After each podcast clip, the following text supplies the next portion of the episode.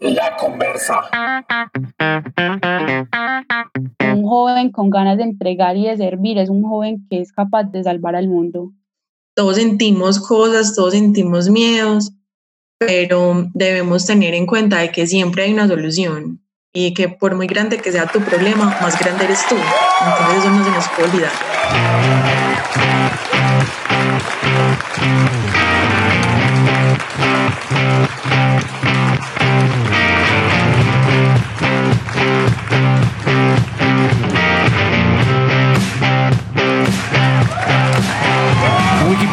Que el agua de panela, agua panela o agua dulce como dicen en Costa Rica, es una bebida propia de América del Sur y partes de América Central y el Caribe. Se prepara con panela. ¿Y qué es la panela? Pues la que se produce con el jugo de caña de azúcar solidificado. Y en Colombia se ha convertido en una bebida que ha acompañado la crianza de muchos niños y niñas que desde muy pequeñitos se les da esta bebida y hace parte de la canasta familiar en Colombia. Se toma fría o se toma caliente. Se hace café en esta bebida de panela. A esto se le llama chaqueta en la región montañosa o región cafetera en Colombia. Como decimos acá, los montañeros. También agua panela es acompañada con queso y también se puede encontrar en el desayuno, en los refrigerios también el almuerzo, en la cena, mejor dicho, en todos lados se puede encontrar una agua panela. Existen diferentes recetas, o con limón, o bien helada con hielo, o caliente para el frío. Incluso han aparecido por ahí aguapanelas temáticas que les echan no sé qué otras cosas para que cambien su preparación. Hoy, en la conversa, tenemos la presencia de los aguapaneleros. ¿Y quiénes son los aguapaneleros? Personas que salen de noche, al frío de la noche, a brindarle esta bebida caliente, de la cual te acabo de hacer un contexto, a brindarle un vaso de agua panela caliente a las personas que eligen vivir en el frío de la noche, a las personas que habitan la calle. Y esto nos tiene un trasfondo nada más y nada menos que de servicio y de inclusión social. No tiene nada de asistencialismo, aunque pareciera ser asistencialismo, tiene un gran trasfondo de humanidad, de servicio y de toda una serie de cosas que hay detrás del entregar un vaso de agua panela. Esto sucede en Medellín, Antioquia, para los que conocen Medellín, para los extranjeros que han venido por acá a estos lados. Pues entonces bienvenidos. Escuchemos a Valentina y escuchemos a Camila que vienen con todo su amor a participar de esta conversa.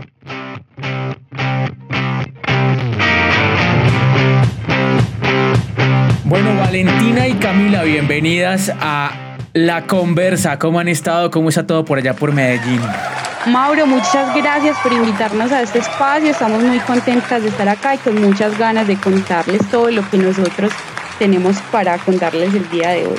Excelente. Bueno, cuéntame entonces, ¿qué es Aguapaneleros? ¿Cuándo nace? ¿Cuál es esa población? ¿Cuáles son todas esas misiones lindas que tiene Aguapaneleros para favor del mundo? Bueno, eh, Aguapaneleros Medellín es una fundación que nace especialmente para visibilizar y dignificar las personas en situación de y en calle. También como todas esas personas que han sido invisibilizadas por, por todo el contexto social en el que vivimos en, en Colombia. Aguapaneleros Medellín nace por allá en la época del 1993 después de todo lo que fue acá en Medellín, la época de, Pablo Escobar. Entonces nace como un desplazamiento social hacia el centro de la ciudad. Aquí nace Aguapaneleros más que una fundación, nace un movimiento social hacia entregarle amor, comprensión y un poquito de, alimento a estas personas que están en la calle. Eh, Aguapaneleros Medellín ha tenido varias transformaciones a través de todos estos años Actualmente somos Fundación Aguapaneleros Medellín y trabajamos con población habitante de en calle, como lo dije inicialmente. También tenemos proyectos con niños, niñas y adolescentes en búsqueda de mitigar un poquito como este flagelo social que es la habitancia en calle.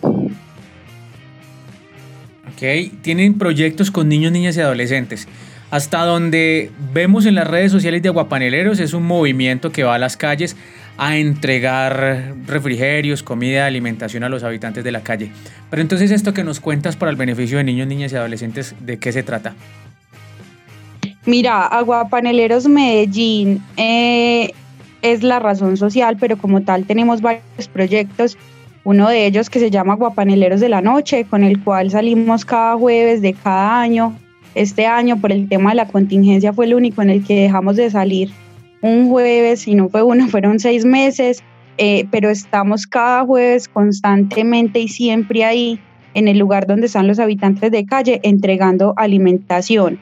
Tenemos otro proyecto que se llama Sonrisas con Amor, el cual se trabaja con niños entre los 0 y los 14 años de edad. Es un proyecto eh, no de intervención social, es más como de ir a llevar un poquito de sonrisas y amor a las poblaciones más vulnerables de la ciudad. Para este proyecto hemos escogido periferias de acá de la ciudad de Medellín, los barrios más altos, los niños más vulnerables y también lo hemos hecho a nivel nacional con programas de prevención al consumo de psicoactivos a temprana edad, con el tema de, de todo lo que es educación sexual y prevención del embarazo a temprana edad y desde ahí es que venimos trabajando nosotros.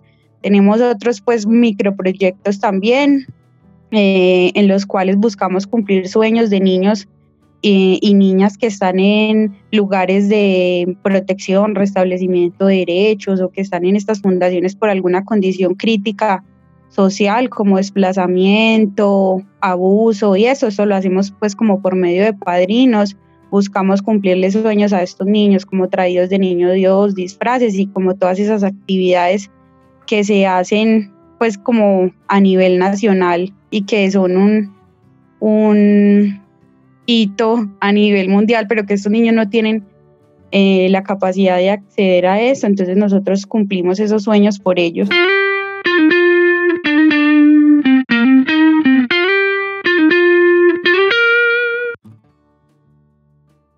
Es una misión bien grande y, y, bueno, tiene unas muy buenas causas con diferentes grupos poblacionales. También tenemos aquí a Camila y Camila es la encargada de las comunicaciones, ¿no? La comunicadora social y hacer todo el frente al mercadeo social. Cuéntanos entonces, Camila, cómo es tu proceso con Aguapaneleros.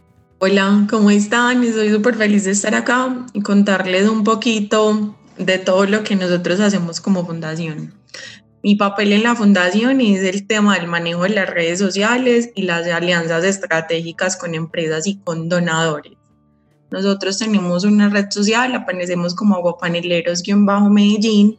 Este es nuestro canal principal. Ahí vamos contando todas las actividades que vamos a hacer y que se están haciendo en el momento. Empezamos con una comunicación de qué se va a hacer y cómo se va a hacer y cómo te puedes vincular. Luego mostramos todo el proceso porque sabemos que es un tema en el que las personas dan dinero, dan cosas, entonces siempre mostramos la transparencia de todo lo que se hace. Es muy importante que ellos tengan esa tranquilidad y esa seguridad que lo que hicieron se hizo bien hecho. Entonces siempre estamos ahí súper activos, también tenemos un tema de alianzas, estamos con Agencia Social Colombia, que es una fundación que nos ha apadrinado en un montón de cosas lindas. Eh, hace poquito hicimos una alianza con Postobón y nos van a apoyar en unos recorridos. También hay una fundación que se llama Te Incluimos y nos apoya también en el tema de las actividades con los niños. También hay donadores que están constantemente ya eso es como todo mi trabajo. También hacemos un tema en las comunicaciones de sensibilizar a las personas porque nos encontramos con un tabú que el habitante de calle es un ladrón, es una mala persona, es una persona sin sentimientos y que están ahí pues porque quieren. Y realmente no, hay un trasfondo y una razón de peso para que estén ahí. Entonces nosotros sensibilizamos a las personas para que vean ese mundo de otra manera, de la manera del amor, de la manera desde el alma y desde la manera del compartir y de la empatía.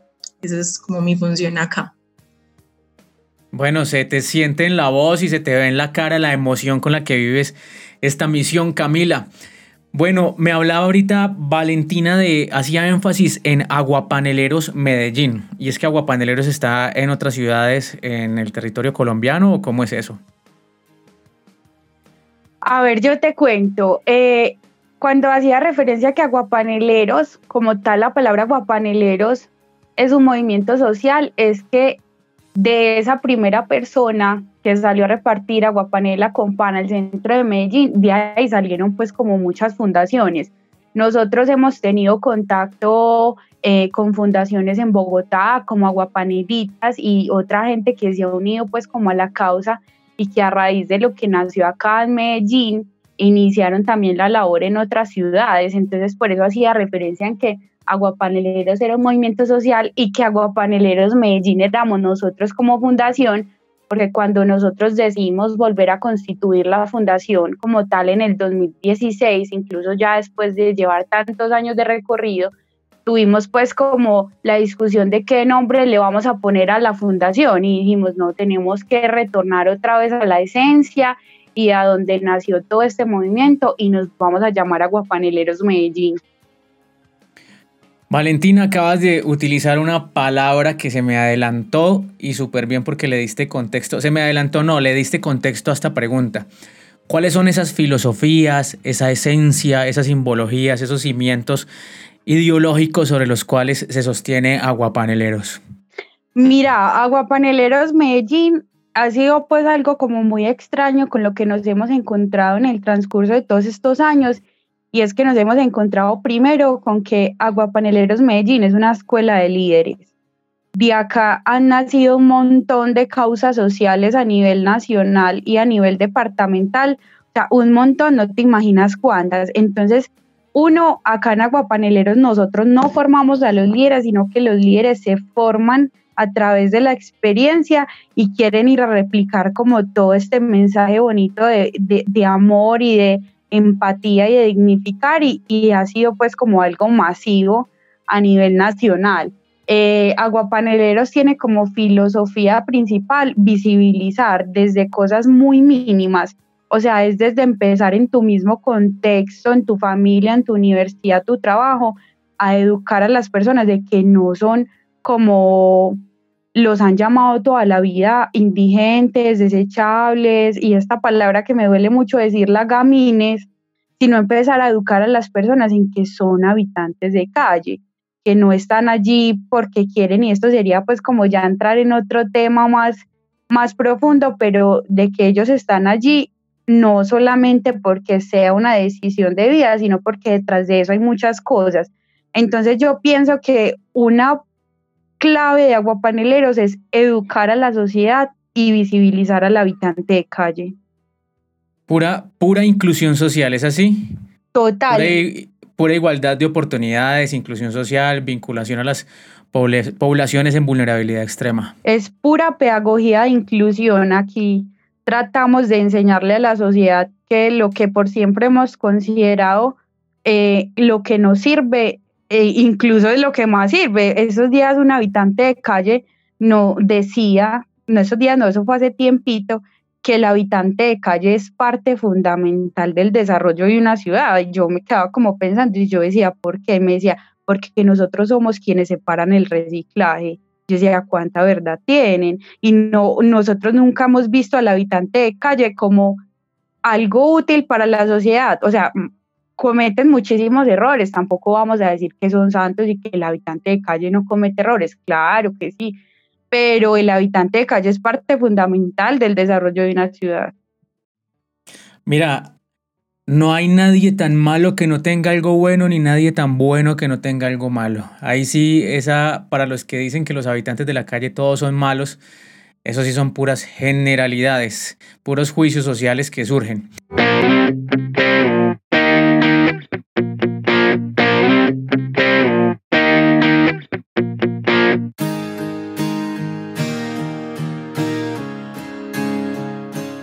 Mira, en estos días veía en aguapaneleros-medellín en Instagram para que vayan y lo sigan.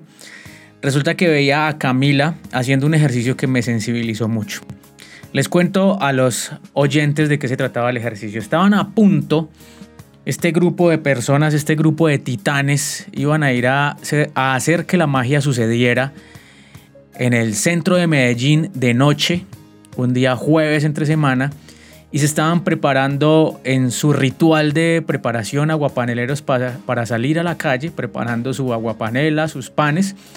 y yo veía como Camila entregaba al equipo unos cuadritos de cartulina negra. Y en esos cuadritos de cartulina negra les pedía que escribieran algo. Ahorita ya Camila nos va a contar de qué se trata. Y ese algo era como escribe lo que algo que te esté doliendo, algo que te esté tallando, algo que no vaya bien contigo. Creo que era algo así.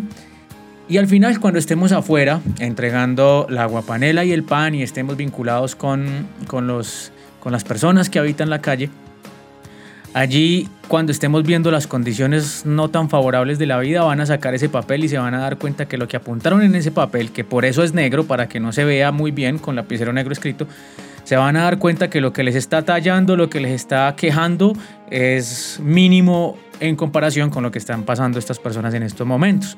Pero entonces con esto hago el contexto para preguntarte, Camila, ¿cómo es una jornada de aguapaneleros cuando salen a, entre comillas, hacer que la magia suceda? ¿Qué es lo que sucede una noche de jueves cuando salen a entregar aguapanela con pan?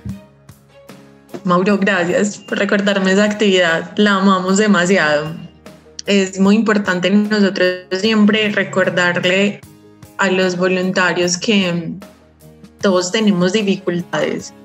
A nosotros por ser voluntarios no es que la vida se nos vuelva color de rosa o que baje Dios y nos diga, vea, métase por ahí que por ahí le va a ir bien. No. Todos sentimos cosas, todos sentimos miedos, pero debemos tener en cuenta de que siempre hay una solución y que por muy grande que sea tu problema, más grande eres tú. Entonces eso no se nos puede olvidar. Ya te cuento cómo es la preparación. Siempre llegamos a nuestras sede más o menos entre 5 y media y 6 de la tarde. Conectamos los fogones y el gas y empezamos a montar la aguapanela. Casi siempre se reparten 6 ollas de aguapanela y más o menos entre 1000 y 1200 pancitos. Tenemos unos carritos de mercados en el que ponemos la aguapanela, el pan y la ropita cuando tenemos para donar. También a veces cuando tenemos los recursos damos argocito con huevo y sándwiches. Ya cogemos hacia el centro de Medellín. Nosotros en este momento estamos ubicados una cuadrita arriba del Parque del Periodista y ya empezamos nuestro camino. De ahí para allá nos encontramos seres maravillosos. Empieza como la intervención, es saludarlos. Hola, hacerlos sentir importantes. Eh, mucho el agua panela y el pan hacerlo sentir que nos importa, que lo disfrutan, es lo más importante. Ya es como toda la preparación de un jueves. Ya luego nosotros hacemos el recorrido más o menos una hora, dos horas y media. Nos encontramos una población demasiado numerosa. También tenemos intervención porque a veces nos encontramos los niños. Entonces con ellos jugamos, hablamos un ratico, los vestimos y nos quedamos con ellos toda la noche. Ya la parte más triste es cuando nos devolvemos, porque siempre son miradas tristes, no te vayas, quédate otro rato, conversemos, gracias por estar acá, gracias por no olvidarnos. Entonces esa es como la parte más triste del recorrido, pero también la más gratificante, porque ellos sintieron con amor todo lo que se hizo.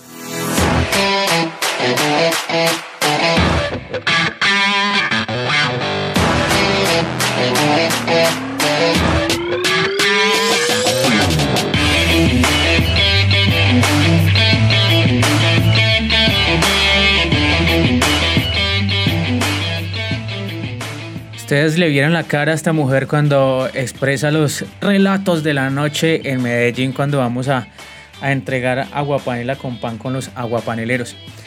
Valentina, yo sé que entregar una aguapanela y un pan es lo mínimo que sucede en una de estas jornadas. Es muy rico, es delicioso. Eh, ya explicamos lo que es la aguapanela en Colombia y lo que significa para los colombianos. Pero entonces, ¿qué es lo que más pasa allí? Que lo que mejor reciben los, los, las personas que habitan la calle trasciende a ser una guapanera y un pan, sino esas otras cosas, ese saber que me escuchan, saber que me hablan, saber que me incluyen. Cuéntanos qué pasa allá siendo la guapanela y el pan una excusa. A ver, Mauro, la guapanela, como lo dijiste, acá en Colombia es algo muy típico. Y mucha gente siempre que ha llegado a la fundación, por ejemplo, a mí me han hecho la sugerencia y me dicen, ¿por qué no cambiamos la guapanela por otra bebida? Y yo siempre les digo, no, mi respuesta siempre es no, porque muchos de los habitantes de calle siempre nos dicen, ¿sabes qué vale? La guapanela me hace acordar a mi casa. Entonces siempre, siempre tenemos pues como el tema de, de que sea guapanela por ese sabor tan casero que, que da y por, por todos esos recuerdos que genera una persona. Total, sabe a mamá, abuelita, finca, casa. Entonces, por eso es el tema de la guapanela. Y lo utilizamos como un medio porque es el único recurso, Mauro. A ver, el habitante de calle eh, de manera inconsciente se vuelve una persona asistencial, ¿cierto? Entonces, ¿qué pasa con el habitante de calle? El habitante de calle muchas veces si uno no tiene que ofrecerle, es muy difícil que se abra a nosotros y no es culpa de él, es culpa del rechazo de la sociedad, porque el habitante de calle siempre cree que las otras personas estamos ahí para juzgarlo, para rechazarlo. Entonces, muchas veces ellos son muy reacios a brindar información o a, o a decirte realmente cómo están. Entonces, es como más crear ese vínculo y es por medio de la guapanela con pan por donde se, se inicia la conversación. Siempre como fundación hemos tenido muy claro que una guapanela y un pan no le, cambio, no le calma el hambre a nadie, eso no le cabe en la cabeza a nadie. De hecho, nosotros siempre hemos tenido una pelea, eh, lo voy a confesar acá, estatal, porque siempre nos han culpado a las fundaciones eh, de que el habitante de calle persista en la calle y, y dicen es que cómo se va a ir para un centro de rehabilitación si en la calle le dan todo. Yo digo, por Dios, si en la calle no le dan todo, una guapanela con pan cada ocho días no le quita el hambre a nadie, no va a subsistir, no va a subsistir con eso. Entonces es más como generar el vínculo, es el medio por el cual nosotros llegamos a ellos. Es, es la, la mística que existe detrás de ese carrito de supermercado, como lo decía Cami, ellos ven llegar ese carrito de supermercado y es como si hubiera llegado, no sé, el mejor amigo, porque de hecho una de las cosas más bonitas que existen aguapaneleros, y digo aguapaneleros es todas las fundaciones que hacen esta misión, es el vínculo que se crea con ellos, es el amigo que uno, que uno consigue en la calle, no es solamente un amigo que uno baile a una guapanera con pan un jueves, no, es una persona de la cual tú ya tienes información familiar, de vida, de problemas, que tú le cuentas cosas, que te espera, que incluso te llaman, que ellos se preocupan por ti y tú vas al centro, o sea, yo voy al centro de Medellín y yo me siento más segura que en cualquier otro lugar del mundo, porque la gente a mí me dice, ¿y usted no le da miedo meterse en la avenida de a las 12 de la noche? No, a mí no me da miedo, me da más miedo otro lugar. Entonces es más como ese vínculo Mauro con ellos. Valentina, ¿están haciendo algún censo, caracterización, algún control de la problemática o la población que aporte a la construcción de políticas públicas o algo así? ¿O simplemente es vamos a, a parchar, como decimos en Colombia, con, con los chicos de la calle? Mira, Mauro, nosotros como fundación Tuvimos, no te voy a decir que tuvimos participación, pero sí estuvimos en contexto de la última política política habitante de calle que se creó en el año 2018. En esa, para esa política pública y para el año pasado hay un censo de 3.250 habitantes de calle y 12.000 habitantes en calle. Quiero hacer la aclaración ahí que el habitante de calle es el que hace de la calle su hogar, el que duerme en la calle, el que vive en la calle, pues el, digámoslo, eh, vulgarmente el cartonero, y el habitante en calle son estas personitas que todo el tiempo vemos que sus, eh, eh, ellos viven de la calle, pero no es la calle su lugar de vivienda, o sea, o pagan una pieza o tienen su casa, porque se da también que hay personas que bajan solamente a consumir a este sector y que se retornan nuevamente a sus viviendas. Entonces, siendo pues como coherentes ahí, estaríamos hablando como de 16 mil personas entre habitantes de calle y habitantes en calle. Cami, ¿qué hay detrás, no detrás, qué hay dentro del corazón de los habitantes de la calle? ¿Qué hay allí adentro? Ve Mauro, yo te puedo decir que para mí el corazón más lindo que he conocido ha sido en Aguapaneleros Medellín con un habitante de calle. Tienen el corazón infinitamente lleno de amor, de gratitud, de entrega. Mira, es, yo no te puedo escribir con palabras lo que yo siento cuando ellos nos abrazan, cuando se acuerdan del cumpleaños de uno. O sea, ellos tienen un montón de cosas en que pensar y saben que es el día de tu cumpleaños y te llevan cualquier cosa. Es amor, es gratitud, es ternura, pero también un dolor muy grande. No podemos olvidar que llevan consigo una tristeza constante de abandono, de dolor, de una problemática gigante. Pero por resaltar que tienen un amor infinito para todos nosotros. Bueno, y ahora, ¿qué hay detrás del corazón de un aguapanelero? O sea, de la persona que va a entregar todo su servicio y a poner toda su vocación y repito, hacer que la magia suceda un jueves por la noche en la calle. Yo siento que los aguapaneleros tenemos en el corazón ganas de hacer, de construir y de transformar. Amor para repartir por montones más que aguapanela con pan. Y muchísimas ganas de querer cambiar el mundo. Sabemos que lo podemos hacer y estamos en ese camino. Eso va ahí en un corazón de un aguapanelero. Me gustó mucho lo que decía Valentina ahora, que detrás, del, detrás de la aguapanela, no, la aguapanela en sí misma sabe a mamá, sabe a casa, sabe a abuelita, sabe a campo colombiano, a la región andina colombiana, a las diversas regiones colombianas. Y es allí donde entregamos el amor, así como mamá nos entrega el amor a, nosotros a través de la comida. Ese es uno de los grandes canales por los cuales mamá comunica el amor con nosotros pues entonces vemos como eh, la obra de Aguapaneleros entrega amor y despliega el amor a través de una aguapanela con pan, que repito, es simplemente la excusa para ir a hacer muchas otras cosas que suceden allí en la calle. Valentina, ¿han, ¿ha pasado algo, ha trascendido algo con una persona que habita la calle diferente a entregarles en una noche una aguapanela y un pan? Pongo un ejemplo. Digamos que engancharon a alguien para ingresar a un programa de tratamiento del consumo de drogas o engancharon a alguien para hacerle una búsqueda de su familia o lo motivaron, no sé, a que tuviera una transformación en su vida, siendo, repito, el enganche inicial haberle llevado una guapanela con un pan? Mauro, sí. Eh, como te lo decía ahora, eh, por medio de los vínculos que se crean, también está siempre pues como uno, nosotros tenemos una ley y tú como trabajador social la debes conocer y es no juzgamos, ¿cierto? La ayuda se brinda solamente si él la pide. Eh, ya en el momento en que algún habitante de calle nos pide ayuda, pues nosotros somos muy claros en decir que no tenemos un centro de rehabilitación como tal y lo que podríamos brindar sería como la sensibilización para que ingresen a los programas que tiene la alcaldía para ellos y posterior a ello un acompañamiento.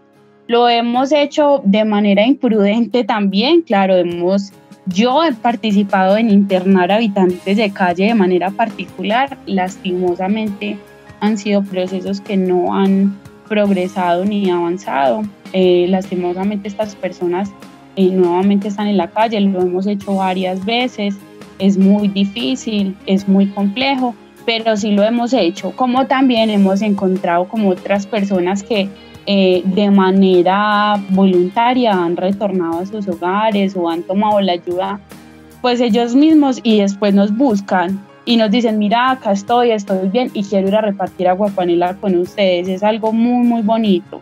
Y yo pues a, de manera pues como personal y, y en lo que trabajo, yo trabajo con niños, niñas y adolescentes habitantes de calle, he tenido la oportunidad de rescatarlos también, también lo he hecho con habitantes de calle adulto, digamos, trabajo en un programa, se fugan, y los rescato nuevamente, los vuelvo a ingresar a los programas, aunque yo te digo, Mauro, es muy difícil.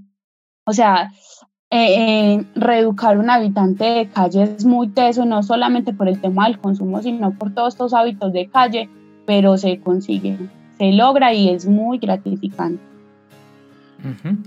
Claro, porque te pregunto, esta pregunta estaba muy intencionada de mi parte porque como fiel creyente de las transformaciones del ser humano y que he tenido evidencia frente a mis ojos de personas que han habitado la calle y han cambiado, ya hoy en día son unos señorones o señoronas con sus familias, sin ningún problema con consumos de droga ni nada, pues entonces eh, por eso es que lo pregunto de esta manera, porque yo sé, confío y sé, doy fe y sé de la bondad y de todo lo bueno que deja una misión como la que ustedes tienen. Me imagino que es alto el estigma con ustedes, ¿no? Cómo los critican, lo que les dicen ustedes para que hacen esto, alcahuetas, no sé qué, le dicen varias cosas, ¿y es así? Mauro, nosotros en especial tuvimos una época muy difícil. La época por allá del año 2012, cuando en Medellín como sociedad creíamos que no habían tantos habitantes de calle como en realidad hay, porque todos estaban metidos en las ollas de vicio y los habitantes de calle cuando sacan, lo sacan de las ollas, pues que ya se congregan todos en un solo sector, ahí fue cuando la labor se empieza como a visibilizar más. Entonces, sí, no, claro, incluso por parte de la alcaldía en ese tiempo, Aguapaneleros Medellín, pues va a ser un poquito exagerada, pero éramos un objetivo militar, a nosotros nos atacaban por la misión que hacíamos. Y no solamente eso, no solamente eso, o sea, nosotros llegamos a tener eh, te lo voy a decir así, enfrentamientos con la policía porque nos... Yo te creo que hayan tenido enfrentamientos con la policía y te creo el alto estigma social que han sufrido por, por, por, por haber por hacer este tipo de misiones. Qué pena que te interrumpí ahí, sino que vi que se, que se fue el, el, audio, entonces como para, para que no se quedaran en silencio. Pero bueno, continúa, porfa. No, Mauro, en ese tiempo sí fue muy duro, eh, tuvimos los enfrentamientos con la policía, ya de ahí nosotros entramos, digámoslo, como en una anarquía estatal y dijimos, no vamos a trabajar con la alcaldía, cero con la alcaldía, y empezamos pues como a hacer nuestra misión muy alejada de todo eso y nuevamente esto fue como más o menos en el 2017 otra vez la alcaldía nos dice bueno no podemos vivir como perros y gatos y nos necesitamos ustedes a nosotros y nosotros a ustedes entonces ahí nos volvimos a vincular pero fue muy teso todo lo que vimos en ese tiempo, Mauro, y también porque la gente, por ejemplo, pasaba en los carros y nos gritaba, por culpa de ustedes, alcahuetas, llévenselos para la casa, adoptenlos si los quieren tanto, o sea, eran palabras muy fuertes y que pues a mí aún me duelen mucho, pero que hasta el momento pues y hoy al 2020 hemos superado muchísimo. Bueno, yo sé de ese estigma, yo sé de ese estigma y de hecho cuando escuché por primera vez en mi vida la palabra aguapaneleros no fue con la fundación Aguapaneleros Medellín, sino fue de una manera muy irónica en una, en una reunión de, de los temas de reducción del consumo de drogas en un escenario oficial cuando alguien, un, un médico, decía de manera burlona eh, al referirse de los aguapaneleros, es decir, como tú lo decías ahorita, toda aquella persona que eh, elige ir a entregar alimentos a, a los habitantes de la calle en un territorio. Tengo la última pregunta para las dos. Empecemos con Camila. La, la, pregunta del podcast. Camila, ¿para ti qué es vivir una vida con propósito? Mauro, para mí una vida con propósito es tener la intención completa de formar el mundo desde el amor. Trabajar siempre, siempre, siempre desde el amor. Eso es. Esa es la emoción que moviliza al mundo, el amor. Cuando no es el amor es el miedo, pero en este caso es el amor el que te moviliza y moviliza esta gran misión. Y Valentina, para ti, ¿qué es vivir una vida con propósito? Mauro, yo pienso que cualquier persona en el mundo, como le decía Cami, que actúe con amor es capaz de transformar el mundo. Pero soy fiel creyente de que los jóvenes vamos a dominar el mundo y que todo lo que viene de esta generación en adelante son un montón de cosas positivas para transformar todos estos, estos daños sociales con los que hemos crecido. Entonces soy fiel creyente de que un joven con ganas de entregar y de servir, es un joven que es capaz de salvar al mundo. Bueno, mis aguapaneleras, o sea, mis de señoritas aguapaneleras. Muchísimas gracias por estar acá a la Fundación Aguapaneleros Medellín, gracias a Valentina y a Camila. Chicas, muchísimas gracias por haber compartido con nosotros y bueno, ¿cuáles son sus palabras de despedidas? De despedida bien cargadas de una intención pues para todos los que nos escuchan.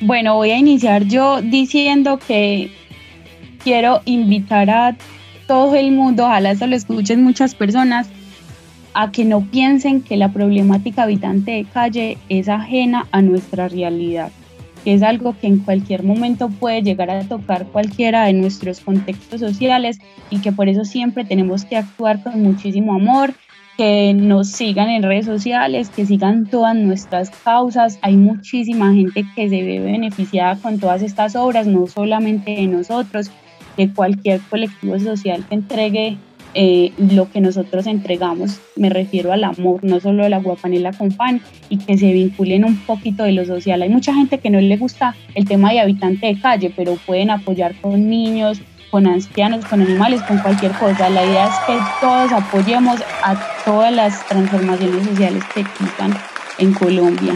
Bueno, Cami, despídete de nuestros amigos entonces, de tus amigos que están escuchando este episodio también. Bueno, Mauro, muchísimas gracias por la invitación. Tengo dos cositas para finalizar y es que, por favor, que la comodidad no nos nuble la empatía y mucha guapanela para el alma para todos. Y ya.